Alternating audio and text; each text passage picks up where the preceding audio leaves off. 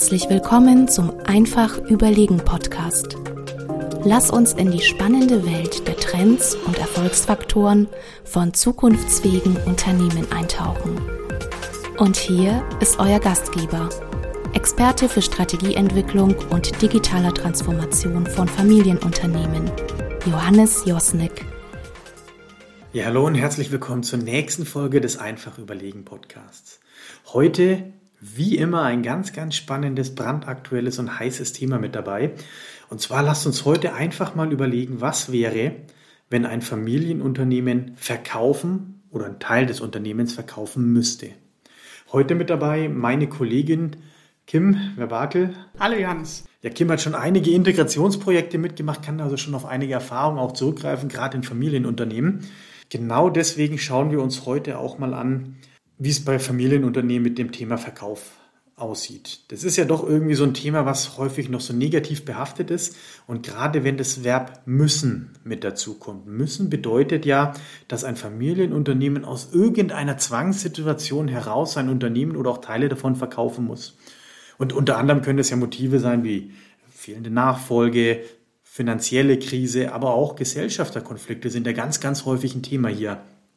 Und gerade in den letzten Jahren merkt man aber, dass sich Familienunternehmen auch aus strategischen Gründen immer mehr öffnen und auch immer mehr in den Verkaufsprozess eingehen. Fissmann ist gerade so das klassische Beispiel, was vor kurzem ja sehr stark in den Medien war, was aus strategischen Gründen einen Verkaufsprozess angestrebt hat.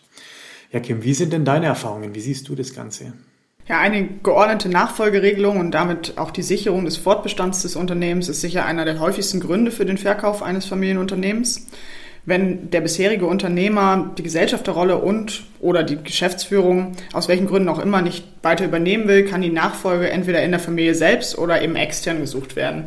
Und immer öfter erfolgt die Unternehmensnachfolge nicht innerhalb der Familie, weil die Nachkommen eigene Pläne für ihre Zukunft haben oder nicht über die erforderlichen Fähigkeiten und Voraussetzungen verfügen, um das Unternehmen langfristig erfolgreich zu führen. Wir haben tatsächlich jetzt gerade auch einen Kunden, einen Fall. Da kam der Inhaber und Gründer zu mir und hat gesagt, Herr Josnik, wissen Sie was, ich will gar nicht, dass meine Kinder das Unternehmen übernehmen. Ich will denen das gar nicht zumuten. Ich will gar nicht, dass die in so einer Situation, in so einer Phase hier eintreten müssen. Und das ist tatsächlich ein Thema, was wir gerade häufiger haben. Also, dass das Thema Nachfolge immer schwieriger wird und dass entweder die neue Generation nicht will oder jedenfalls nicht in eine operative Rolle will oder aber auch, dass die ähm, Gründergeneration oder Inhabergeneration sagt, ja, vielleicht will ich es meinen Nachfolgen gar nicht so antun. Und dann ist das Thema Verkauf natürlich immer eine Option, über die man nachdenken kann. Aber was sind denn noch so Gründe aus deiner Sicht, Kim?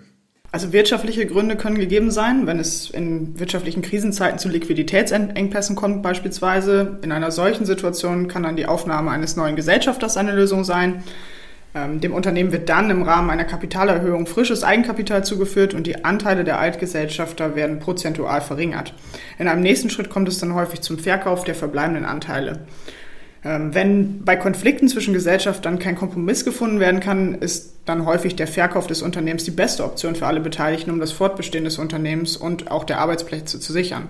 Hinzu kommen strategische Gründe. Strategische Gründe für den Verkauf des familieneigenen Unternehmens können darin begründet sein, dass die Familie neue unternehmerische Herausforderungen angehen will. Und viele Unternehmer haben große Freude daran, sich nach Erreichen einmal gesetzter Ziele aus einer guten wirtschaftlichen Unternehmenslage heraus neuen Herausforderungen anzunehmen oder diese anzugehen. Und vergleichbar dazu ist als Motiv eine strategische Neuausrichtung des Unternehmens, wie du ja schon sagtest. Das kann zum Beispiel eine stärkere Konzentration auf die Kernkompetenzen des Unternehmens sein, was zum Verkauf von Unternehmensteilen oder auch Tochtergesellschaften führen kann, die außerhalb des Fokuses liegen heute. Nee, ich finde, man sieht schon ganz gut, die Gründe können ja wirklich vielfältig sein. Also ist jetzt auch keine abschließende Liste. Ähm, und es unterscheidet sich auch genau deswegen jeder Verkaufstransaktion. Also jeder Prozess ist ein anderer. Aber eins haben die meisten Prozesse gemein, und zwar sind die gar nicht so einfach. Und zwar geht es hier auch darum, ähm, die Komplexität von so einem Prozess, die Zeitaufwendigkeit, die dahinter steckt und eben auch den nervenaufreifenden Prozess, weil es ist natürlich für einen Inhaber meistens gar nicht so einfach zu sagen, ich lasse jetzt los und verkaufe das Unternehmen. Es ist also so, dass hier wirklich einige anspruchsvolle Herausforderungen auch auf die Unternehmer zukommen. Und es steht natürlich auch viel auf dem Spiel in so einem Prozess. Und genau deswegen, und das ist die Erfahrung, die ich hier gemacht habe, genau deswegen ist es umso wichtiger, Fehler zu vermeiden, schon in frühen Phasen von dem Verkaufsprozess dafür zu sorgen, Klarheit zu haben, dass man einen geordneten, strukturierten Prozess angeht, um eben nicht in irgendwelche kostspieligen, irreversiblen Fehler zu geraten. Und es gilt tatsächlich ja nicht nur für Familienunternehmen, sondern auch für Großunternehmen. Es gibt ja viele Beispiele, wie äh, Transaktionen ja nicht gut funktioniert haben ähm, oder eben auch im Prozess der Transaktion es zu vielen Problemen kam. Also ich habe ein Beispiel, wir haben ein Unternehmen, die haben halt einfach ähm, nicht genau aufgepasst, wem sie kommunizieren, dass sie in so einen Prozess eintreten und was ist passiert. Auf der Gesellschafterebene ist ein heftiger Streit entbrannt über das Tempo, über die Ausgestaltung, aber auch über die Erwartungshaltung. Hätte man sicherlich vorab mit einem geordneten Prozess, mit einer vorbereiteten Informationspolitik deutlich besser ähm, bewerkstelligen können. Aber es ist ja auch genau der Punkt, jetzt mal drauf zu schauen, wie können denn solche Fehler vermieden werden? Und ich sage immer, ein ganz, ganz wichtiger Punkt ist, sich einmal die Frage zu stellen, ist denn jetzt der richtige Zeitpunkt? Muss ich jetzt aus der Not schon dringlich verkaufen oder habe ich noch eine gewisse Zeit, um vielleicht das Unternehmen nochmal gut aufzustellen, um nochmal eine klare Zukunftsvision aufzubauen, um vielleicht noch die eine oder andere Baustelle in den Griff zu kriegen? Wenn man die Möglichkeit hat, hilft es natürlich, das Ganze zu machen. Aber gibt es denn von deiner Seite, Herr Kim, auch noch Fragen, die du sagst, die sollte man sich am Anfang mal stellen? Also für mich ganz wichtig die Frage, kenne ich mich überhaupt aus mit M&A-Prozessen? Und das ist doch äh, eine wesentliche Basis dafür. Und mittelständische Unternehmen haben in aller Regel keine umfangreichen M&A-Erfahrungen oder halten im Unternehmen darauf spezialisierte Ressourcen vor. Also viele Unternehmer beschäftigen sich das erste Mal mit M&A-Fragen, wenn die Frage nach einem möglichen Verkauf des Unternehmens schon auf dem Tisch liegt. Und das natürlich sehr spät. Dann kommt es zu Fehleinschätzungen darüber, wie zeitlich umfangreich und wie komplex ein solcher Prozess auch verläuft.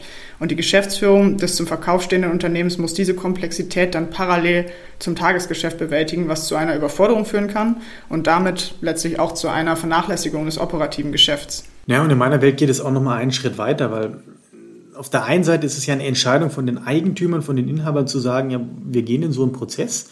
Aber auf der anderen Seite hat man ja häufig auch ja, ich sag mal, Management, Fremdgeschäftsführer oder auch eine Führungsebene, die man ja braucht, um das operative Geschäft am Laufen zu halten, die man aber auch partiell für diesen Prozess braucht.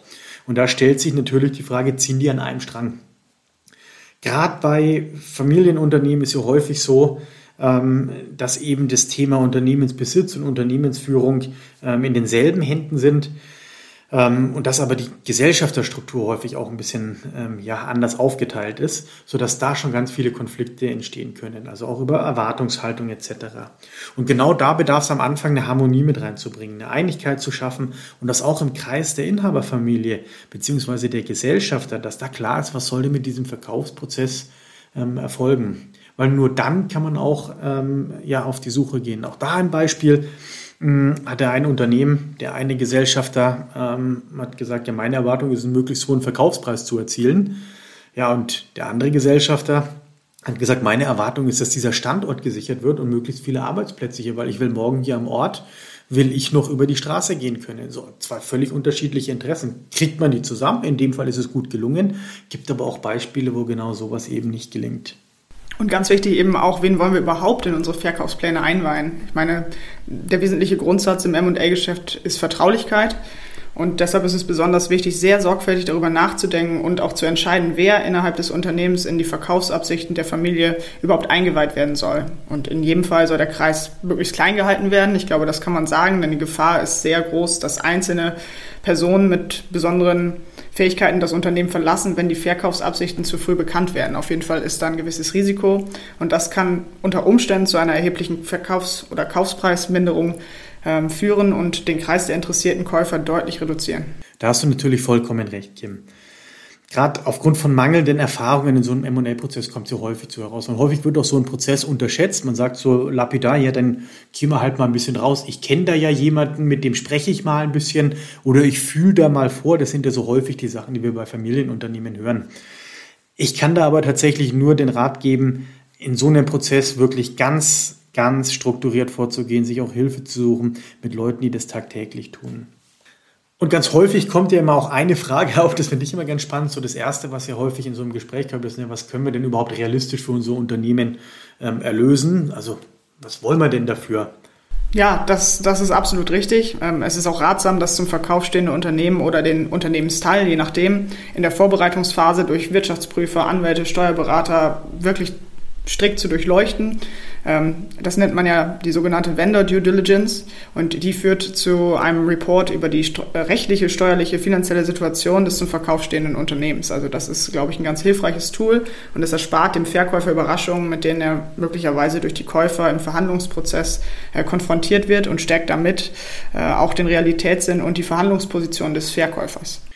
Ja, und da stellt sich natürlich die Frage, wie kann man ähm, in so einem Prozess und bei solchen Themen auch beratend zur Seite stehen?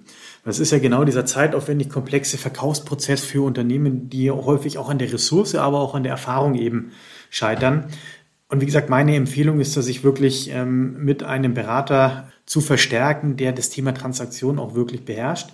Weil es ist schlicht und ergreifend nicht die Kompetenz von Familienunternehmen, einen kompletten Unternehmensverkauf oder Teileverkauf zu machen. Es ist was anderes, wenn man irgendwie ein kleines Unternehmen dazu kauft. Sowas haben viele Familienunternehmen schon getan oder auch mal einen kleinen Teil. Es ist was anderes, wenn man hier wirklich über sein Eigentum spricht, ähm, wo auch viel Herzblut, viel Emotionen etc.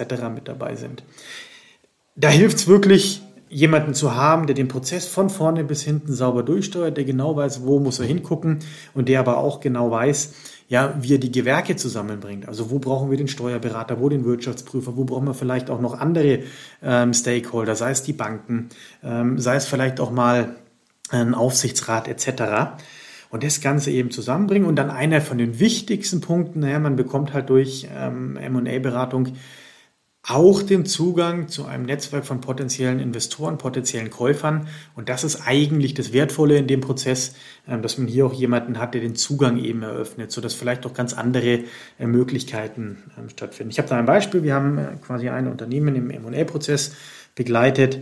Und die Idee war, dass man für den Textilbereich eine Lösung anbietet. Und wir haben relativ schnell gemerkt, naja, vielleicht ist es gar nicht der Textilbereich, vielleicht ist es eher eine Softwarelösung, die für Softwareunternehmen äh, relevant sind und haben dann eben ein großes Softwareunternehmen gefunden, was an dieser Technologie ein riesen Interesse hatte, ähm, die am Ende des Tages fast den dreifachen ähm, Preis bezahlt haben, wie es ein, ich sag mal, technischer Anbieter aus dem Textilbereich gemacht hätte. Also hier sieht man schon, ganz wichtig ist da eben der Zugang. Ja, Kim, mal zum Abschluss. Was sind jetzt so aus deiner Erfahrung heraus und von dem, was wir jetzt gerade gesagt haben, so die wichtigsten Punkte und die wichtigsten Regeln für einen guten Verkaufsprozess? Ja, ich glaube, wir haben alle wichtigen Punkte angesprochen. Die Grundregeln einer richtigen Verkaufsstrategie sind meiner Meinung nach zum einen ausreichende Kenntnisse über die wichtigsten Rahmenbedingungen eines solchen Verkaufsprozesses, Einigkeit innerhalb des Gesellschafterkreises und gegebenenfalls auch im Management über die Absicht und auch die Ziele des Verkaufs, eine frühe, sehr, sehr sorgfältige Planung und konkrete Vorbereitung des Prozesses an sich und ein kleiner, sehr vertrauensvoller Kreis von Eingeweihten. Hinzu kommt die frühzeitige Einbeziehung von erfahrenen M&A-Beratern. Ich glaube, das ist immer ratsam, sich Hilfe zu holen von Leuten, die das wirklich auch schon öfter gemacht haben und die Wahl des richtigen Zeitpunktes für die Transaktion. Und ich würde gerne noch einen Punkt dazu fügen, weil ich glaube, es ist auch ganz entscheidend, sich darauf einzustellen, dass so ein Prozess nicht linear läuft. Also es kann ruhig auch mal sein, dass ähm, man denkt, man ist schon im Endspurt, dann scheitert noch die, der Verkaufsprozess, die Verhandlungen scheitern. Darauf muss man sich einstellen. Das gehört bei einem Prozess dazu. Man kann die Wahrscheinlichkeit minimieren, dass das passiert, aber es ist immer nicht auszuschließen. Also es ist eben nichts Lineares. Ja, und lieber Zuhörer, ich hoffe, wir konnten dir so ein bisschen Einblick geben, wie das Thema M&A ähm, bei Familienunternehmen ja gesehen wird, gesehen werden kann und was es bedeutet, wenn man ein Unternehmen eben auch verkaufen muss. Es ist ja eben nicht nur auf der, ich sag mal, prozessualen Seite herausfordernd, sondern auch sehr auf der emotionalen Seite. Und wir haben auch für die heutige Folge wieder einen One-Pager zusammengestellt. Den kannst du unter www.einfachüberlegen.de herunterladen. Und wenn du Feedback oder Fragen zur Folge hast, kannst du mir auch gerne auf josnik.weismann.de schreiben. Ja, Kim, in dem Sinne vielen Dank, dass du dabei warst. Vielen Dank, Johannes. Bis zum nächsten Mal.